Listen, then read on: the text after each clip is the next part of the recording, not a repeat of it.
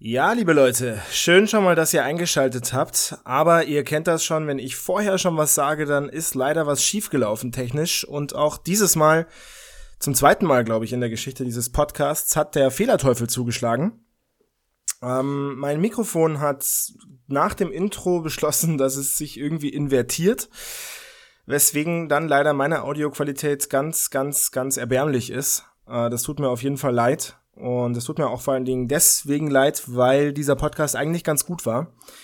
Ähm, ja, wollte ich nur mal so als kleine Warnung vorschicken. Ich habe da so ein übles Fiepen auf meinem auf meiner Spur und auch ja, wie gesagt, meine Qualität ist auch nicht so gut. Moritz passt. Ähm, nur, dass ihr schon Bescheid wisst, ob ihr euch diese Folge geben wollt. Ich gelobe Besserung. Das nächste Mal kriegt ihr die gewohnte Qualität unserer Audio und jetzt viel Spaß mit der Folge. Ja, also das geht wirklich schnell runterzuladen. Es ist quasi ein Klick auf deine Lieblingswebseite chip.de und dann äh, kannst du da kannst du dir das runterladen. Da habe ich mir früher wirklich immer viel runtergeladen. Ja? Ja, also ähm, ja, also Fußballmanager, davor aber nicht auch die Pornos oder was hast du dir da runter? nee. Das war Das ist ja erstmal ja so offensichtlich und zweitens auch so unwitzig. Total, ja. Ja. Aber ich bin mir sicher, dass viele so mindestens ganz äh, suffisant geschnaubt haben gerade. So. Wo auch immer unsere Zuhörer ja, und die, Zuhörerinnen die sind dann genauso anhören. gepolt wie du wahrscheinlich. Ja. Ja.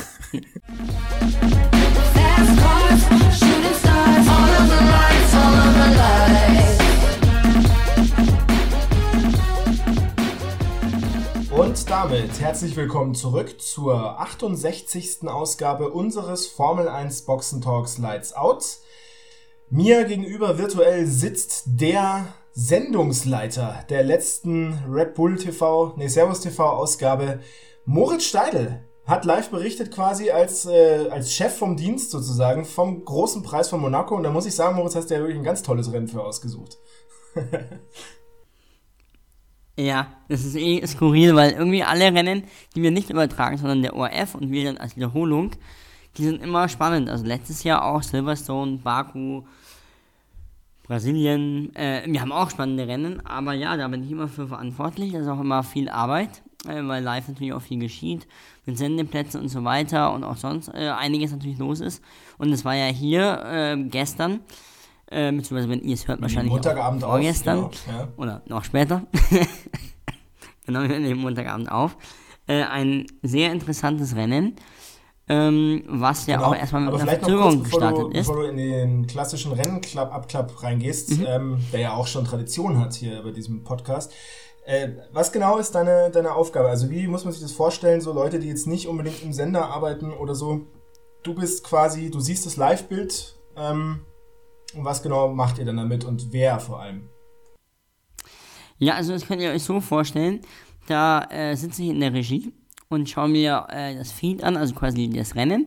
Und höre auf einem Ohr den Kommentator, auf dem anderen Ohr den, Ohr, was ist eigentlich nur auf einem, ich habe nur an einem Ohr aber mehrere Audiozugänge, dann manchmal noch Sky, dann höre ich noch ähm, den sogenannten EVS-Redakteur, also quasi der das Ganze zusammenschneidet und noch den Regisseur.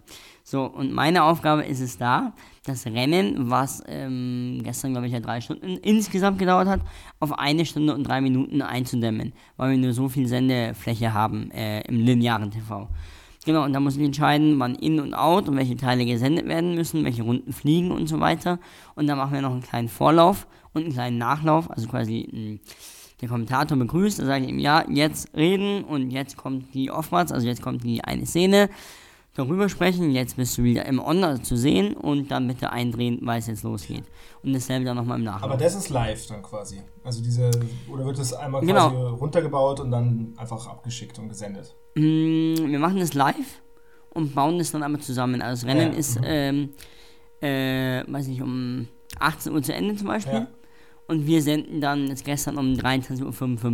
Ja, und man kann es wahrscheinlich Ja. nochmal irgendwie anschauen übers On-Demand oder sowas. Ja, da gibt es zwei Varianten. Einmal Service TV Online, äh, oder Service TV On, so heißt mir mittlerweile. Dann kannst du dir das Ganze anschauen, meistens. Oder linear eben die kurze Variante von einer Stunde und drei Minuten. Mit oder ohne Werbeunterbrechung?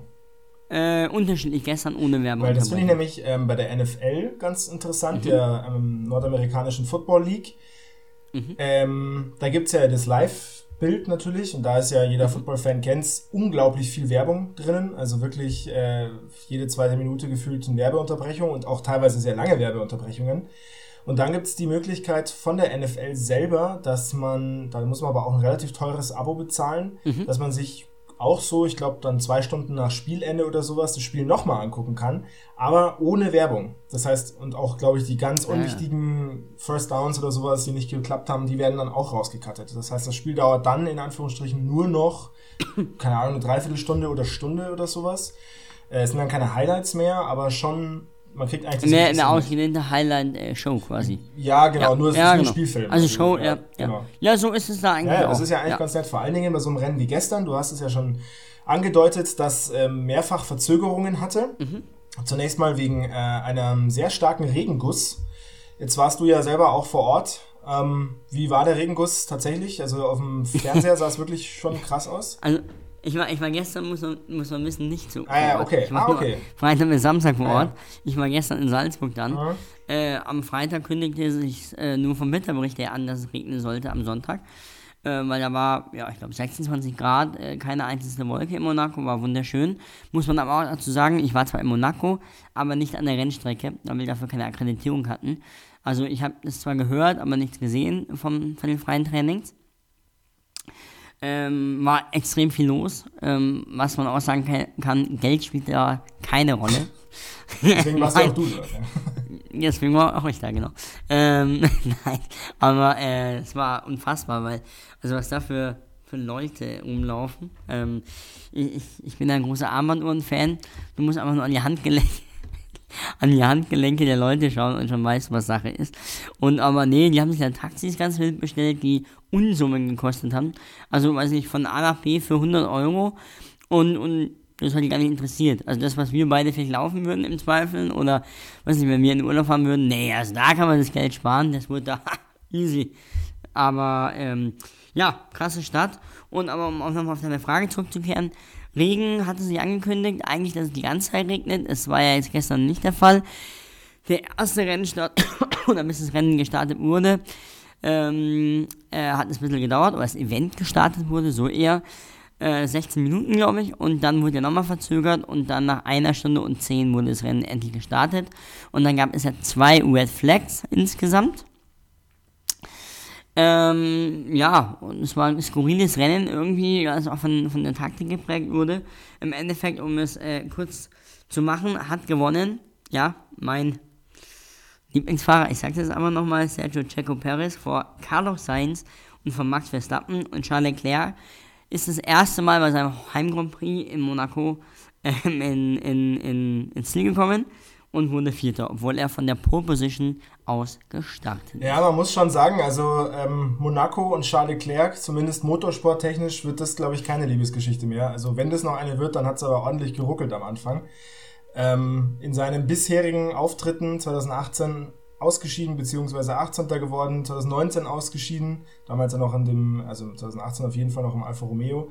Dann 2020 hat es nicht stattgefunden aufgrund von Corona. 2021, wir erinnern uns alle, spätestens aus der Drive to Survive Serie, hochdramatisch, eigentlich ja äh, top gefahren, aber dann konnte er nicht antreten, weil das Auto nicht fit geworden ist. Und ja, jetzt hat ihm jemand anders einen Strich durch die Rechnung gemacht und ich würde es mal ganz unkonventionell machen dieses Mal und tatsächlich erstmal über Ja. den großen Elefanten im Raum sprechen. Ähm, hat Heißt, Ferrari in diesem Ja. Rennen gezeigt, dass ihnen mindestens mal als Team, aber vielleicht auch als, als äh, Team des potenziellen Weltmeisterfahrers die Qualität zur Weltmeisterschaft fehlt? also das Team absolut, ja, die haben strategisch schon eher versagt. Ähm, Carlos Sainz, sorry, äh, sie haben Carlos Sainz nämlich sehr lange draußen gelassen. Ähm, als die Strecke ab abtrocknete, haben die dann irgendwann auf hart geschickt, das war eigentlich auch sein Wunsch. Ähm, und Leclerc, das war eigentlich ein größere Fehler. Bei Sainz könnte man auch argumentieren, okay, war richtig, das Timing war vielleicht ein bisschen falsch. Aber bei Leclerc war das Thema nämlich, der hat erst, als es abtrocknete, die Intermediates bekommen und drei Runden später die harten, also die Slicks bekommen. So, hätte man auch gewartet wie bei Sainz, wäre er wahrscheinlich vorne geblieben.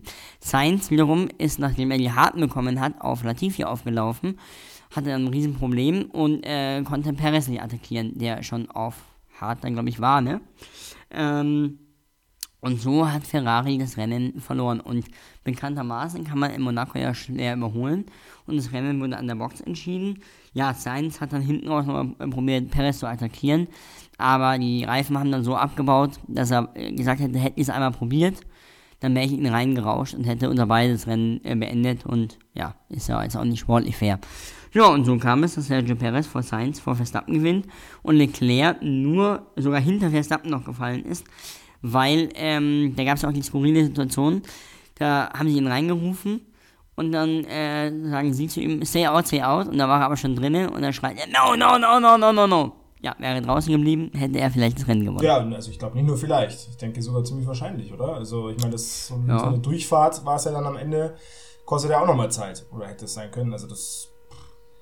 Ja, ähm, ein bisschen blöd gelaufen für Charles Leclerc. Das bedeutet für ihn auch, dass er in der Fahrerwertung jetzt hinter Max Verstappen liegt. Das lag er ja, ähm, lange Zeit lag er ja vor ihm. Jetzt ist er neun. Gut, letzte, letzte Woche Genau. auch nicht genau, mehr. Auch nicht ja. mehr. Jetzt konnte er zumindest mal nicht mehr zurückschlagen. Jetzt ist er neun Punkte hinter Max Verstappen. Das ist jetzt keine Welt in der Formel 1. Nein. Aber the Trend is your friend. Und äh, der Trend. Und Red Bull Racing ist 26 Punkte Genau.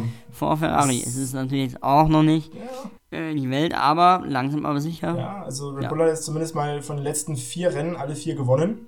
Entweder eben mit Max Verstappen oder jetzt eben mit Sergio Perez. der ein bärenstarkes Wochenende gemacht hat. Mhm. Der ist im Qualifying auf Rang 3 gefahren, vor Verstappen, der auf 4 war. Ähm, und wie gesagt, gestern das Rennen gewonnen. Man hätte natürlich argumentieren können, ja, kommt, äh, lässt man den Verstappen noch vor, aber ich sage dir ganz ehrlich, es ist meine Meinung, hätte man das gemacht oder wäre es irgendwie möglich gewesen, das hätte ihn ja auch gebrochen, oder? Ja, auf jeden Fall. Ja, ja also. Es gab in der Pre äh, warte, ganz kurz, es gab in der Pressekonferenz dann auch noch die Szene, äh, dass Verstappen gefragt wurde, ja, ist Checo jetzt ein Mitfavorit? Und dann meinte äh, Checo so, ja, äh, haben wir es jetzt nicht mehr lieb? Und dann meinte Verstappen, nein, wenn man gute Arbeit leistet, muss man auch belohnt werden. Wir arbeiten als Team gut zusammen. Also der weiß, also glaube ich, dass er es weiß, dass er der schnellere Fahrer ist und dass natürlich man schaut oder was man schaut, äh, wahrscheinlich wird er eher Weltmeister, aber ähm, ja, wie sagt man so in einer schönen Beziehung, Happy Wife, Happy Life. Und so ist es ja wahrscheinlich auch in der Formel 1 mit den Teamkollegen oder den Wingmans. Man merkt, du bist immer noch ein bisschen angeschlagen auch. Stimmlich, muss man vielleicht nochmal dazu sagen, Ja. am Husten. Das ist auch was da, mal wieder so ein kurzer Exkurs. Die Leute sind ja auch interessiert im Privatmann Moritz Steidl. Ich kann das ganz Hm. gut beurteilen. Jetzt gibt es eine neue Pandemie vielleicht. Es gibt ja die großen Sache mit Affenpocken. Hast du eigentlich vor, da auch die gleiche Treiberfunktion zu erfüllen wie mit Corona? Weil du ja jetzt auch schon wieder krank durch die Welt reist?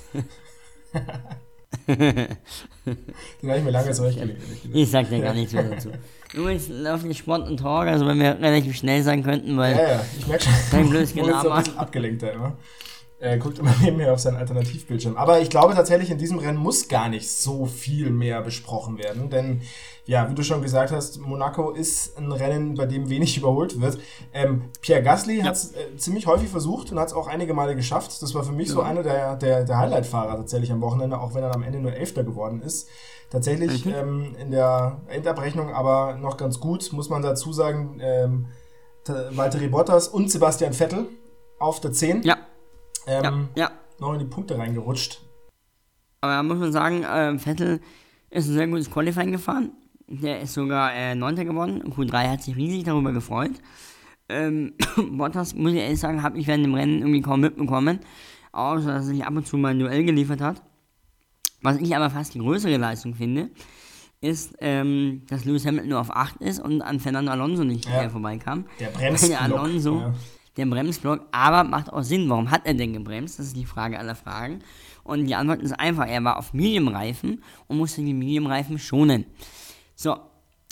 Hieß aber, dass er nach vorne hin, wenn er schon auch äh, auf Lando Norris, der Sechser wurde, eigentlich nicht mehr aufholen konnte.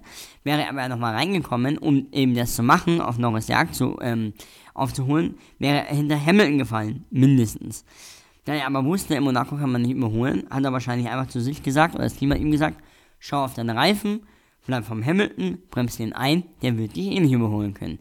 Und genau da ist eigentlich die Tragik äh, von Monaco, dass man quasi auch, wenn du jemanden einbremst, im Zweifel vorne bleibst, weil einfach, Ja, Äh, absolut. so Also da, ist, ne? da hast du es wirklich massiv gesehen, ähm, dass, ja, dass Alonso eigentlich nicht in die Punkte äh, hätte kommen dürfen. Ähm, Null. und ja, er hat es aber trotzdem geschafft mit dem klar unterlegenen Auto.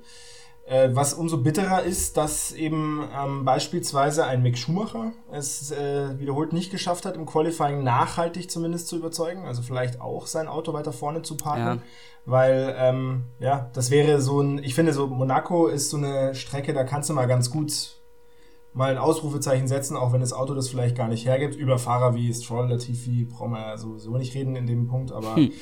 ähm, ja, Ja, aber Mick Schumacher kann man eigentlich erstmal froh sein, dass er ähm, gesund ja, ist. Weil er hatte einen fürchterlichen Ja, ja, äh, Crash. Ähm, das äh, Auto hat sich mal wieder in zwei geteilt. Das Mhm. dritte Mal jetzt innerhalb von zwei Jahren. Also in Jeddah war es ja auch so und in Bahrain ja auch. Ähm, damals als ähm, Grosjean Feuer gefangen hat. Und ähm, ja, es war sein Fehler. Der ist ähm, wahrscheinlich äh, äh, ähm, in Kurve 14 ist er ähm, mit dem Hinterreifen, nee, der Vorderreifen war blockiert und hinten ist er dann abgeflogen, so. Und ja, dann ist er quasi in die Leitplanke geflogen, das Chassis hat sie entzweit, ihm ging's gut, aber mal wieder ein Riesenschaden für Haas und mal schauen, ob die überhaupt das Budget Cap Ja, das ist können. nämlich jetzt schon wieder so ein Thema, gell? Plötzlich kommt wieder das Mhm. Thema auf, jetzt haben wir Nikita Mazepin ja gar nicht mehr dabei. Ähm, und ähm, auf jeden Fall mal zwei Fahrer, glaube ich, die schon prinzipiell besser sind als er, aber jetzt hast du fast schon wieder das gleiche Thema wie zum Ende der letzten Saison, dass Haas äh, langsam klamm wird. Ja, Es ist schon bitter, wie Haas abgebaut hat jetzt schon im Verlauf der Saison. Ähm, ähm, ja, und natürlich auch weiterhin schade, dass Mick da irgendwie nicht so wirklich in Fahrt kommt. Was ich noch interessant fand bei ihm, dass er wenige Runden vorher gab so eine Superzeitlupe. Das machen sie ja mal ganz gerne in der Formel 1. Ähm, wo er um diese eine ähm, ikonische Kurve so im Millimeter genau drumherum manövriert, sein Wagen. Diese Rechtskurve ist das, glaube ich. Ich weiß aber nicht welche, Mhm. auf 15 oder sowas. Ähm, und kurze Zeit später fliegt er dann an der Stelle ab. Weißt du, diese ganz scharfe, wo du dann nach links fährst, ich müsste jetzt mal die Strecke aufmachen, dann könnte ich es dir genauer sagen. Das ist, glaube ich, Tabak. die Kurve Tab Na, Louis Chiron, glaube ich, ist das. Lucio. Ja, da gibt's immer wieder, jedes Jahr diese Bilder, wo sie so Millimeter genau außen rum Ach so, ja, ja, ja, wo Leclerc letztes Jahr auch ab. Genau, da fliegt nämlich immer wieder mal jemand ab. ähm, ja, also schade für ihn, auch schade für Kevin Magnussen, der ja auch ausgefallen ist. Ähm, Mhm. Denn auch der, Ja, der hatte ähm, Probleme mit ähm, dem Energierückgewinnungssystem, da ist, glaube ich, Wasser ausgetreten. ja, Äh, ja, ein gebrauchtes Wochenende. für die Haas, Äh, eigentlich auch für Mercedes, Mhm. kann man auch sagen. Russell 5., wie gesagt, Hamilton 8.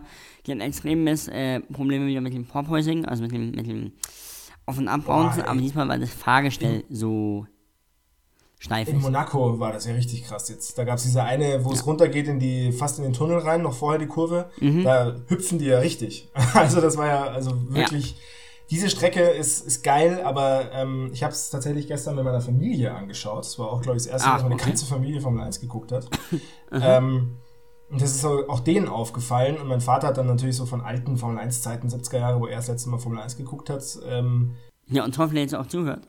Der, der, glaube ich, der weiß gar nicht, was ein Podcast ist, glaube ich. Aber, aber auf jeden Fall, was er meinte, ist halt so, ähm, ja, dass die Autos früher natürlich auch viel schmaler waren und so weiter und dass man das schon merkt in, dem, äh, in der Strecke, dass die eigentlich nicht mehr zeitgemäß ist. Also du würdest diese Strecke heute so auf keinen Fall mehr in den, in den Kalender reinkriegen. Ist sie auch nicht. Aber sie hat halt diesen Mythos, was eigentlich auch ein ganz guter Punkt wäre, Moritz, um schon mal Mhm. zwischenzeitlich zumindest ins Fragespiel einzutauchen. Ja, ich würde nur eine Sache noch gerne sagen, und zwar gab es zwei äh, fliegende Starts. Ja. Und warum? Weil nämlich Stromausfall gab und das Risiko zu hoch war, dass die Ampel nicht geht in Monaco. Äh, ja, spricht jetzt auch nicht sonderlich für Monaco. Mhm, das stimmt. Ja, also, hm, Und wie gesagt, ich war jetzt in Monaco, um die so Architekten, zwei, äh, Hermann und Carsten Thielke zu interviewen. ja. Die äh, Architekten der Formel 1. Und die meinten zwar, ja, natürlich ist der Mythos Monaco, deswegen sollte es auch noch weiter im, im Programm bleiben. Ja, Allerdings schon. ist es eigentlich, wie du schon gesagt hast, nicht mehr der modernste Stadtkurs. Also da auch, auch für die Werbeträger gibt es zu wenig Fläche, es ist alles sehr eng. Also wenn du jetzt zum Beispiel Jeddah anschaust oder Miami, was so quasi so ein Hybrid-Stadtkurs ist, dann ja, fällt Monaco da schon Aber, aus dem Raster. also- auch sportlich.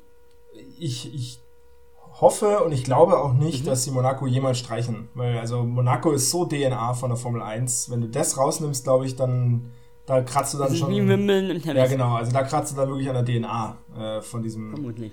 von diesem Sport.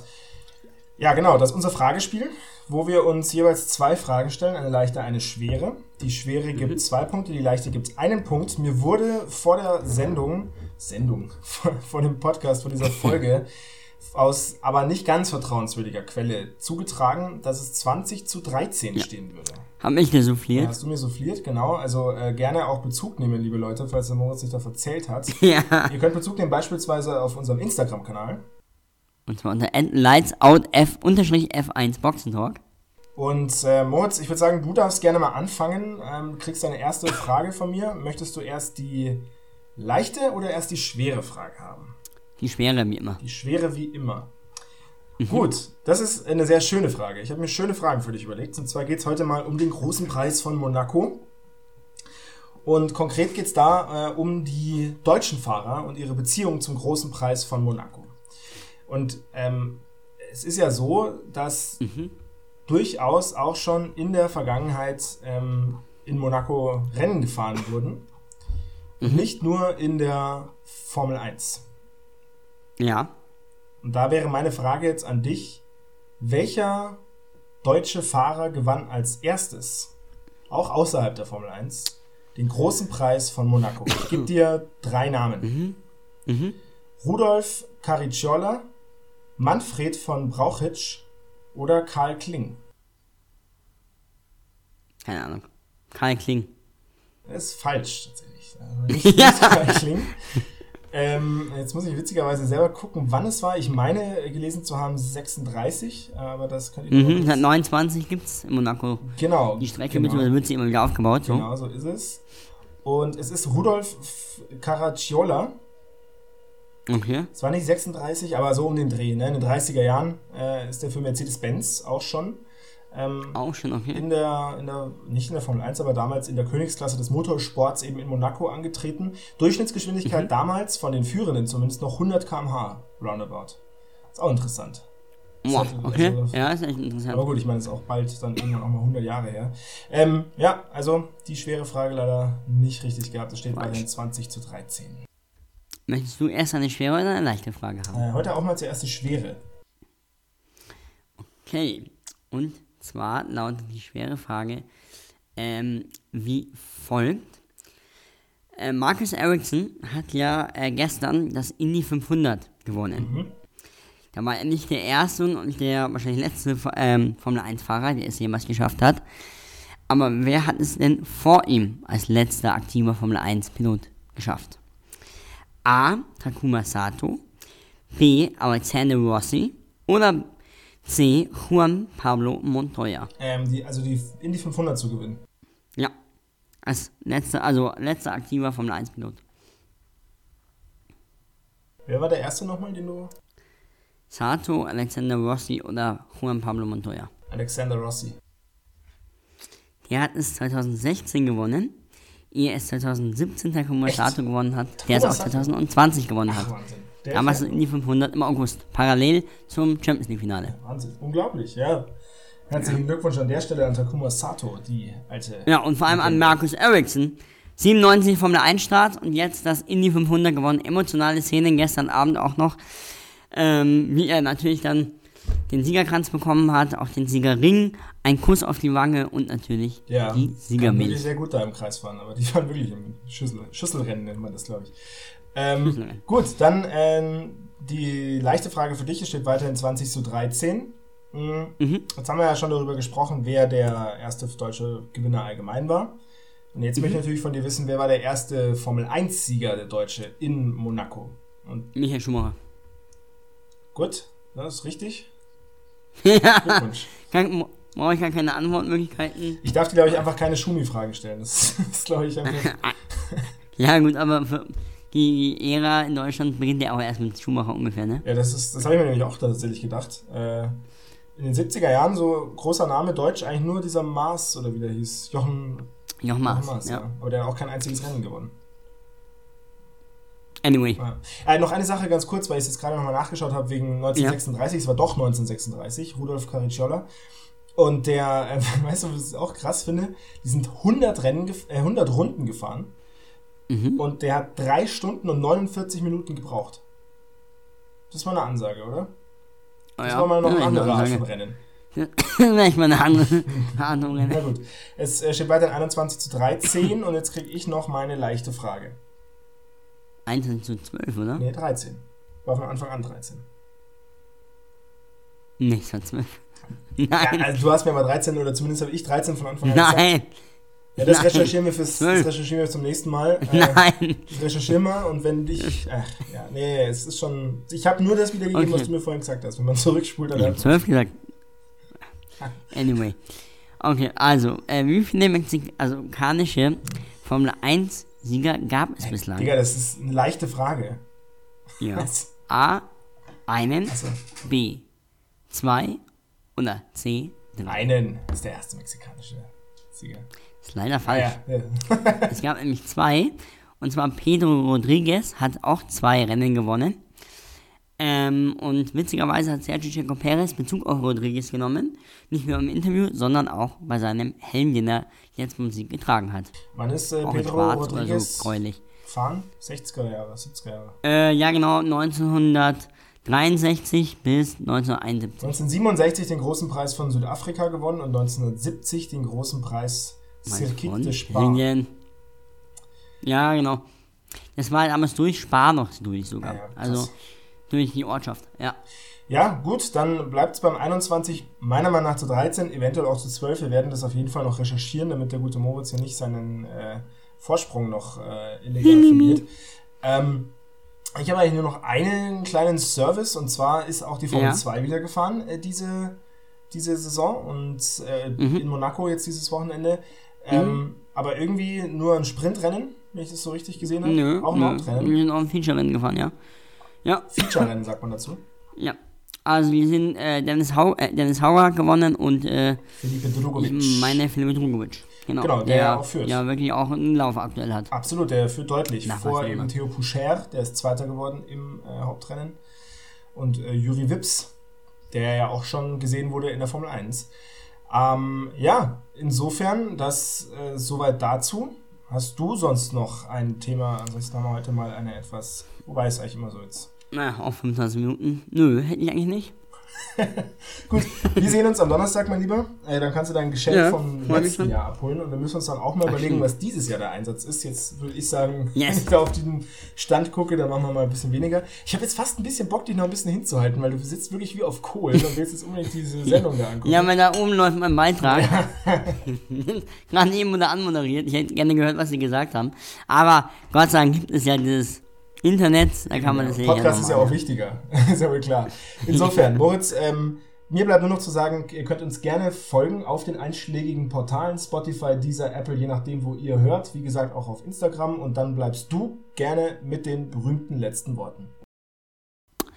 Was sind meine letzten Worte? Die muss ich natürlich diesmal weise wählen. Und zwar haben wir jetzt erstmal zwei Wochen Pause bis zum großen Preis von Aserbaidschan. Sergio Checo Perez ähm, hat gewonnen. Und da möchte ich einfach sagen, es sind nur 15 Punkte auf Max Verstappen. Also, why not? Checo, go for the championship.